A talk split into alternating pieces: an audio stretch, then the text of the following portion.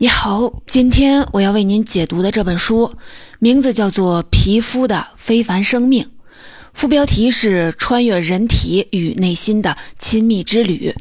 为什么说皮肤有非凡的生命呢？皮肤其实是活生生的，它会呼吸，会排泄，从出生直至死亡，皮肤始终相伴我们左右，像围墙一样在身体上包裹着、保护着我们。防止我们被紫外线和有害微生物侵袭。根据我们需要保暖或者是散热，必要的时候还可以自行的修复、自我更新。它是人体最大的器官，成年人的皮肤总重量大概有九千克，如果全部展开，约有两平方米那么大。它也是最易被观察的器官，没有一个器官会像皮肤一样每时每刻都能看得见、摸得着。皮肤与身心一同老化，皮肤的状态昭示着人生经历的顺逆起伏。它还是我们与外部世界连接的器官，拥有帮助我们感受生活的百万神经末梢。但是啊，皮肤的作用远远不止这些，皮肤的神奇功能在很大程度上还有待探索和发现。就像副标题所说的，这是一本穿越人体与内心亲密之旅的书。这本书的作者认为，皮肤不仅是有形的实体存在，还担当着自我的外延。这是我们最容易忽视的关于皮肤的部分，这也是这本书最独特的地方。作者开篇就说了，皮肤非凡的生命不只是一本指导我们如何拥有健康美丽肌肤的行动手册，还是对皮肤展开的一次探索之旅。皮肤相当于一面灵镜，折射出了我们的生理面貌，也折射出了皮肤承载的心理意义和社会意义。可以说，了解皮肤就是在了解我们自己。具体内容，我们在接下来的解读当中慢慢的展开。简单的介绍一下本书作者。本书的作者蒙蒂莱曼博士不仅是医生、牛津大学的研究员，还是一位出色的作家，在皮肤学和医学写作方面多次获得国家级的奖项。这本《皮肤的非凡生命》就在2019年入围了英国皇家学会科学图书奖，还被评选为英国第四广播电台和《星期日泰晤士报》的年度图书。作者莱曼为了撰写这本书，走遍了全球，足迹遍布非洲、南亚和大洋洲在内的地区。他以严谨研究为基础，融合自身的医疗经验，尽其所能为读者呈现皮肤的非凡生命。接下来，让我们跟随作者一起开启皮肤的探索之旅。我将分成两个部分来为您解读这本书。第一部分，我们来聊一聊关于皮肤我们最关心的事情。第二部分，我们来说说关于皮肤那些我们最容易忽视的事情。我们来正式进入第一部分，从皮肤作为生理实体的角度来聊聊关于皮肤我们最关心的事情。在查阅了各大关于皮肤的网站后，我发现总结下来，人们关心的皮肤问题大致可以分为了两个层次。第一个层次的诉求呢，就是皮肤健康，也就是最基础的保底诉求。第二层次的诉求是希望皮肤不要衰老，是保底之上更高一层的美容诉求。咱们一个一个的来说。说起让皮肤健康的方法，很多人会想到调理饮食，饮食会影响我们的皮肤健康吗？凭我们的直觉，饮食一定会影响皮肤的健康。甜食吃多了会爆痘，多喝水可以改善肤质等等。的确，有一些研究可以证实这一观点。比如说，西太平洋南部有一个小岛，叫做基塔瓦岛。基塔瓦岛上的岛民是地球上少有的完全未曾受到西方影响的人群，他们从未吃过油炸的薯条、汉堡。当地人主要摄入的都是水果、山药、红薯等根茎类的蔬菜，还有一些鱼类等天然的食物。他们的饮食当中，脂肪占百分之二十，蛋白质占百分之十，碳水化合物占了百分之七十。研究者发现，当地居民的心脏病和中风发病率都非常的低，并且一千两百名参与研究的人员当中，没有一个人患有痤疮。大量的证据显示，饮食越稀释，痤疮就越严重。最能引发痤疮的是那些升糖指数高的食物，它们会迅速的提高血糖水平，增加皮肤内的脂肪合成、皮质细胞的增生，更多使皮肤失去控制痤疮丙酸杆菌的能力。但有时我们不清楚哪些食物升糖指数高。咱们来举个例子，比如说巧克力。许多人第一反应是这大概率是高升糖指数的食物，吃了会爆痘。但其实巧克力的升糖指数并不高，因为巧克力的脂肪含量高，减缓了糖分的吸收。当然，哪些是高升糖指数的食物，哪些是低升糖指数的食物，这不是我们今天讨论的主题。更多关于这一点的内容，在冯雪科学减肥十六讲里，冯雪老师列出了详细的表格。如果你感兴趣的话，推荐你进行拓展的学习。食物中的某些成分确实会影响皮肤的健康，一些人会更加的注重自己的饮食结构和习惯，但还有一部分人想通过服用一些营养品来达到同样的健康效果，保持皮肤的年轻，降低患皮肤癌的风险。抗氧化剂和胶原蛋白也许是最流行营养补充剂，但是作者说，目前没有确凿的证据表明维生素 A、C、E 等抗氧化剂能降低患皮肤癌的风险。胶原蛋白也是如此，皮肤中的胶原蛋白会随着年龄慢慢的减少，但是这种物质的分子太大，添加到护肤品当中是无法从外渗透到皮肤内的。即便内服的胶原蛋白，虽然服用它对人体无害，但是依旧没有充足的证据可以说明它是青春不老药。或许未来会有充足的证据表明这些抗氧化剂的有效性究竟是如何，但是目前已知的是。这些额外补充的营养剂都不如我们从膳食当中提取的来的均衡，也就是并没有常吃蔬果、规律运动的效果来得好。比如说，多吃胡萝卜、番茄、辣椒等富含胡萝卜素的彩色食物，可以帮助我们提亮肤色，不需要日晒。就可以拥有小麦色一样泛着金色光泽的皮肤。多吃富含膳食纤维的蔬果和谷物，这些膳食纤维是极好的食源益生元，而益生元可以促进益生细菌的生长，从而改善肠道健康，强韧我们的肌肤。吃进去的食物会由内而外的影响我们的皮肤。不过很多人不知道的是，皮肤也会由外而内的影响我们的身体，比如说肠道。这本书的作者查阅了最新的研究进展后，发现儿童时代皮肤沾染过的物质可能直接导致食物过敏。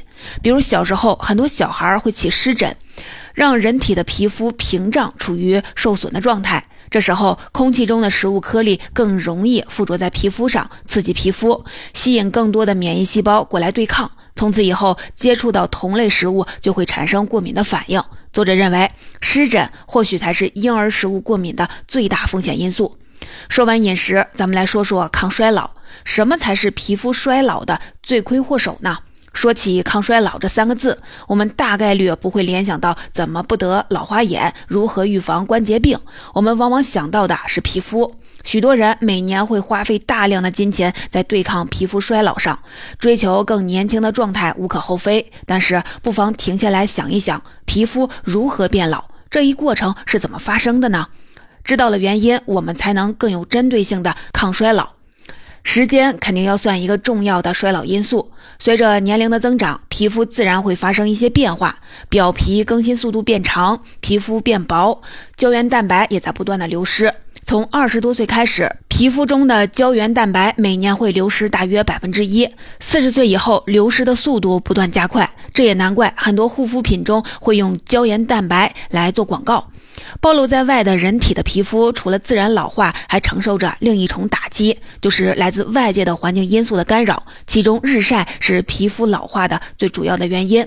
作者说，哪怕把时间本身对皮肤的影响加起来，恐怕都不及阳光这一项。到达地球上的大部分的紫外线都是由紫外线 A 段的粒子组成的。紫外线 A 段虽然不会导致表皮的晒伤，但它极具穿透力，可以直达真皮层，削弱胶原蛋白和弹性蛋白的供应，产生看不见的皮肤损伤。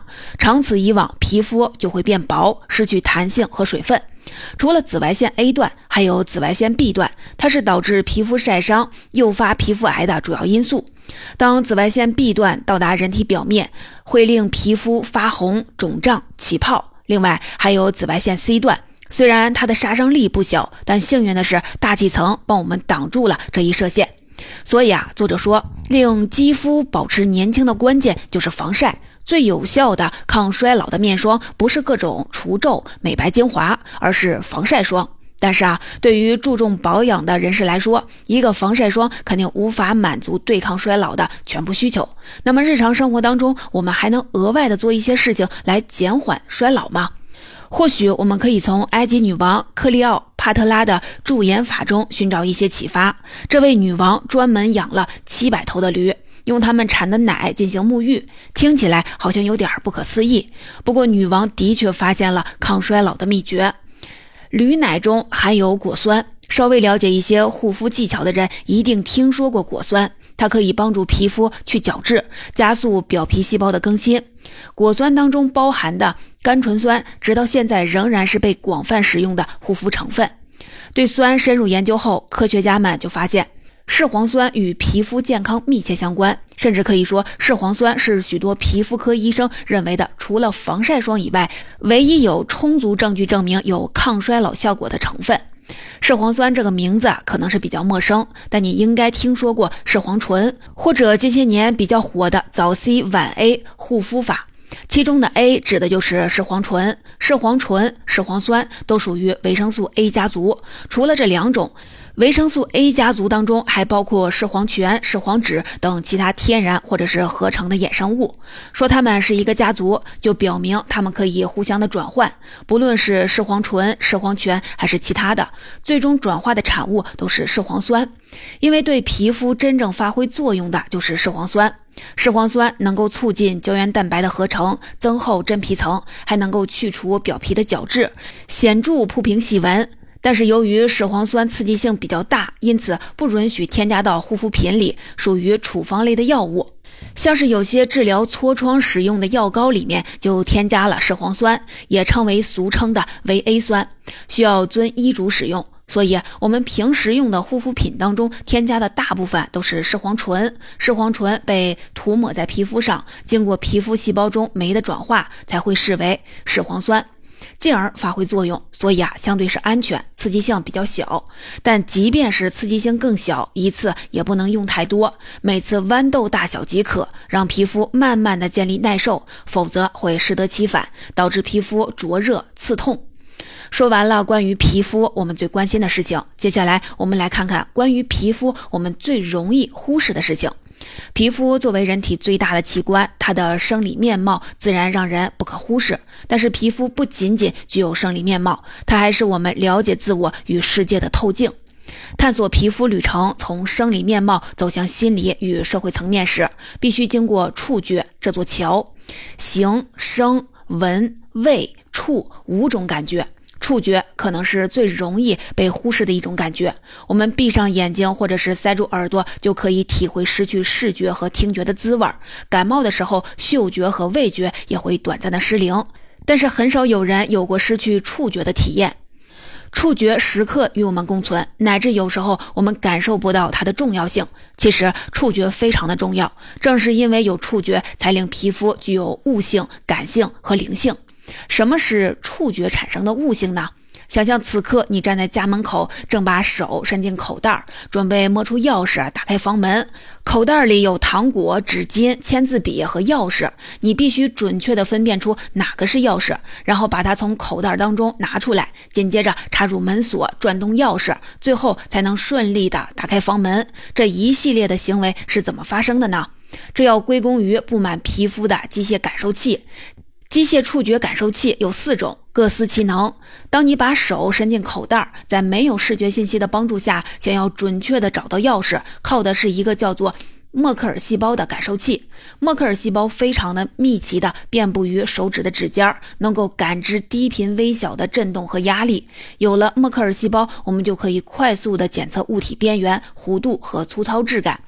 现在你已经在默克尔细胞的帮助下摸到了钥匙。接下来，你需要适当的发力，将钥匙从口袋当中拿出来。过程当中，既不能让钥匙掉落，也不能让钥匙啊被抓变形了。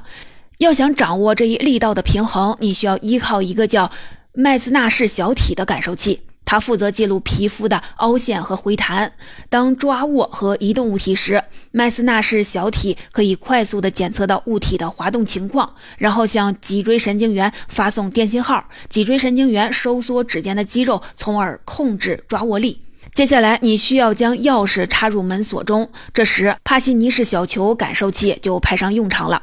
帕西尼氏小球不像默克尔细胞擅长分辨物体的表面特征，但是它察觉到皮肤压力和振动范围更广，这让我们在使用钥匙的时候能够感受到钥匙所接触物体的情况，就好像我们的手指在那里一样。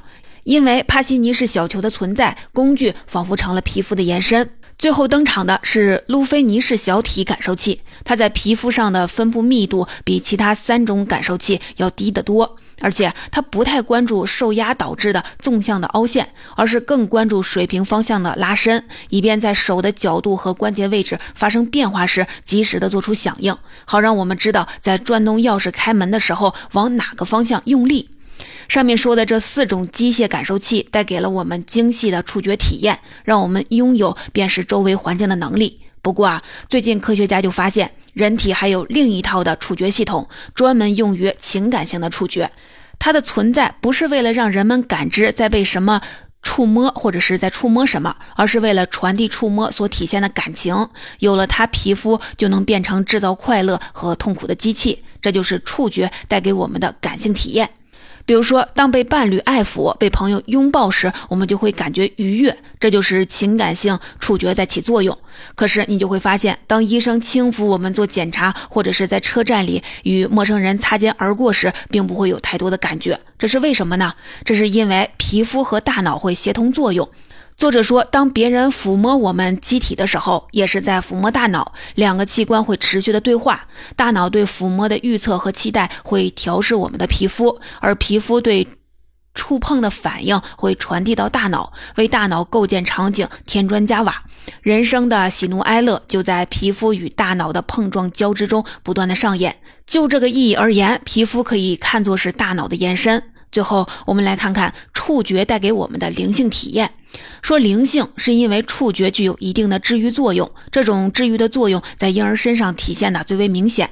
一九七八年，哥伦比亚波哥大儿科医院的新生儿重症的监护病房，由于人手不足，恒温保育箱也不够，婴儿的死亡率高达了百分之七十。后来，有一位医生决定采取一种不同以往的方式，让早产儿母亲在站立姿态下与孩子胸对胸贴近。引入这种方法后，早产儿的死亡率迅速降到了百分之十。这种方式后来被叫做袋鼠式照护，在全球获得了广泛的使用，为新生儿护理带来了积极的转变。可以看出，接触母亲的皮肤对婴儿来说具有疗愈的作用。相反，如果婴儿被持续的剥夺触摸，那么其成年后会有更高概率患上糖尿病、心脏疾病和胃肠道疾病等等生理疾病，或者出现如焦虑、抑郁等精神疾病。当然了。触碰的治愈作用并不只是在婴儿身上发生。有研究表明，皮肤接触和身体拥抱会刺激神经，释放内啡肽和缩宫素，能有效的减轻压力，有利于心理健康，还能增强人的免疫系统。抚触甚至可以帮助阿尔兹海默症患者与他人建立更好的情感联系，减轻症状。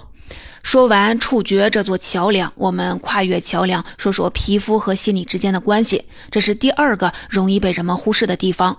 心理影响皮肤，皮肤也影响心理，可以说双方互相塑造着彼此。皮肤可以感受到生活的重压与紧张，每个人都有压力很大的时候，心情焦躁，难以入睡。有时候，即便我们不和他人说明自己的感受，久而久之，他人也能从我们的脸上看出疲惫和不安。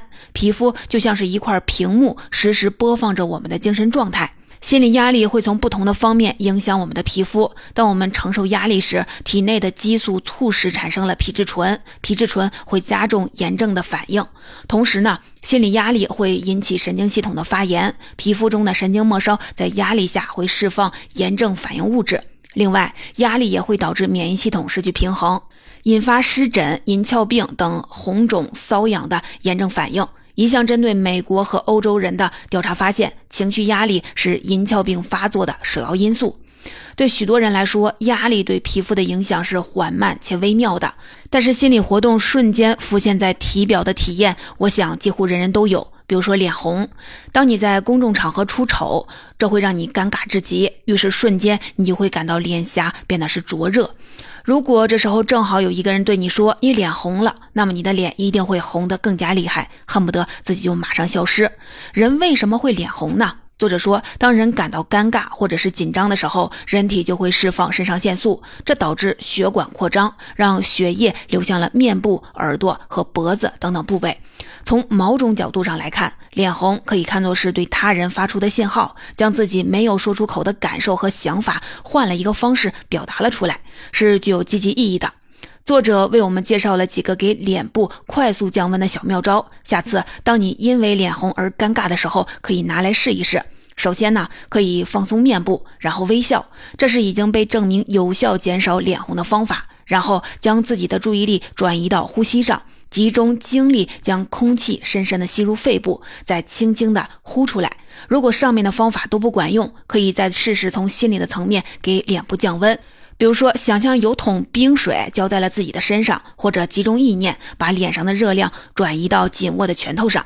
心理影响皮肤，反过来皮肤也会直接的影响心理。如果把人体看成是一件产品，那么皮肤就是这件产品的外包装。很多时候，包装是否好看，往往决定了一个人的购买欲望。可以说，皮肤这张包装纸是给予他人第一印象的重要的组成要素。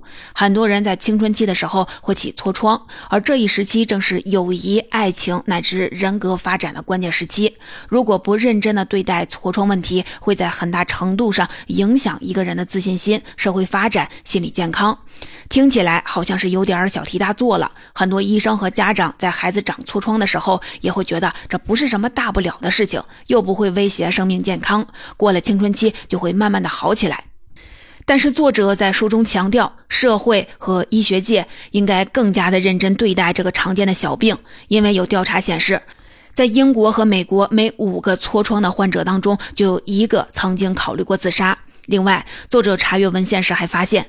在酒渣鼻和白癜风这两种疾病的患者中，有将近一半的人被确诊为抑郁症。在中国也有类似的调查，结果也和上面的类似。看似不起眼的皮肤问题，可能对心理造成不可磨灭的影响。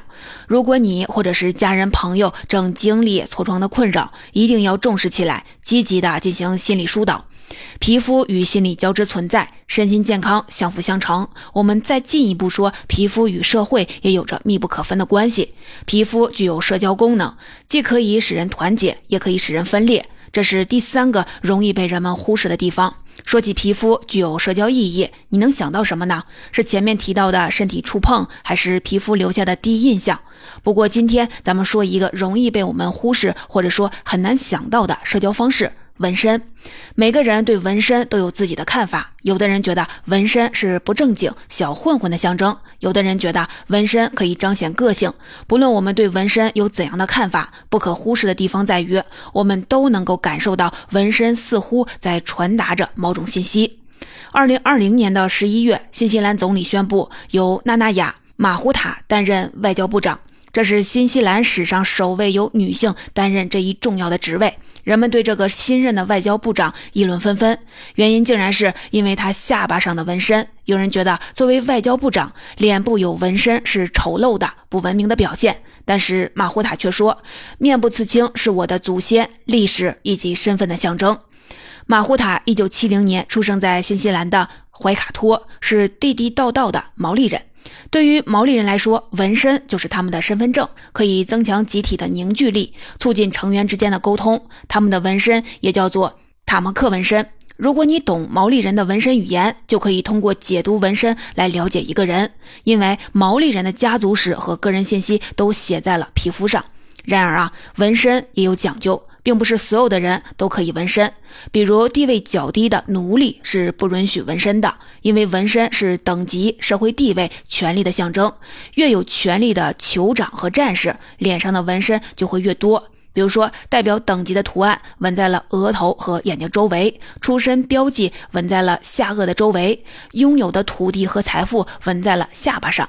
另外啊，男女的纹身也会有所差别。男性通常有完整的面部纹身，而女性纹身通常只在嘴唇或者是下巴周围。现代人纹身也不在少数。或者是为了爱情纹身，或者是为了有纪念意义的事情。这似乎和古老的塔莫克纹身遥相呼应。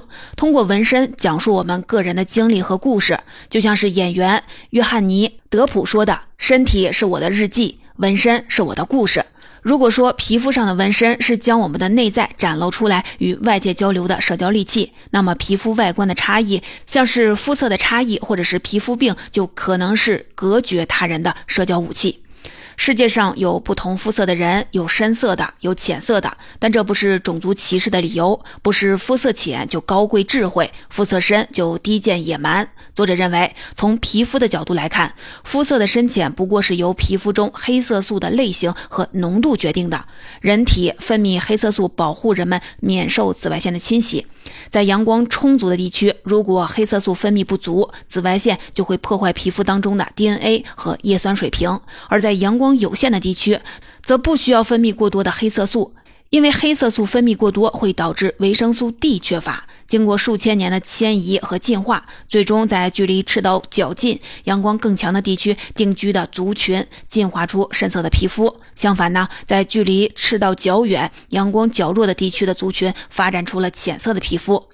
在近代的历史当中，随着全球化的发展，人类可以随时到达世界上的任何一个地区。人类几个小时就可以走完皮肤需要数千年才能适应的距离。所以啊，移居到紫外线照射强烈的地区，像是澳大利亚，或者是经常前往阳光充足的国家的浅肤色的欧洲人，患皮肤癌的风险就会增加。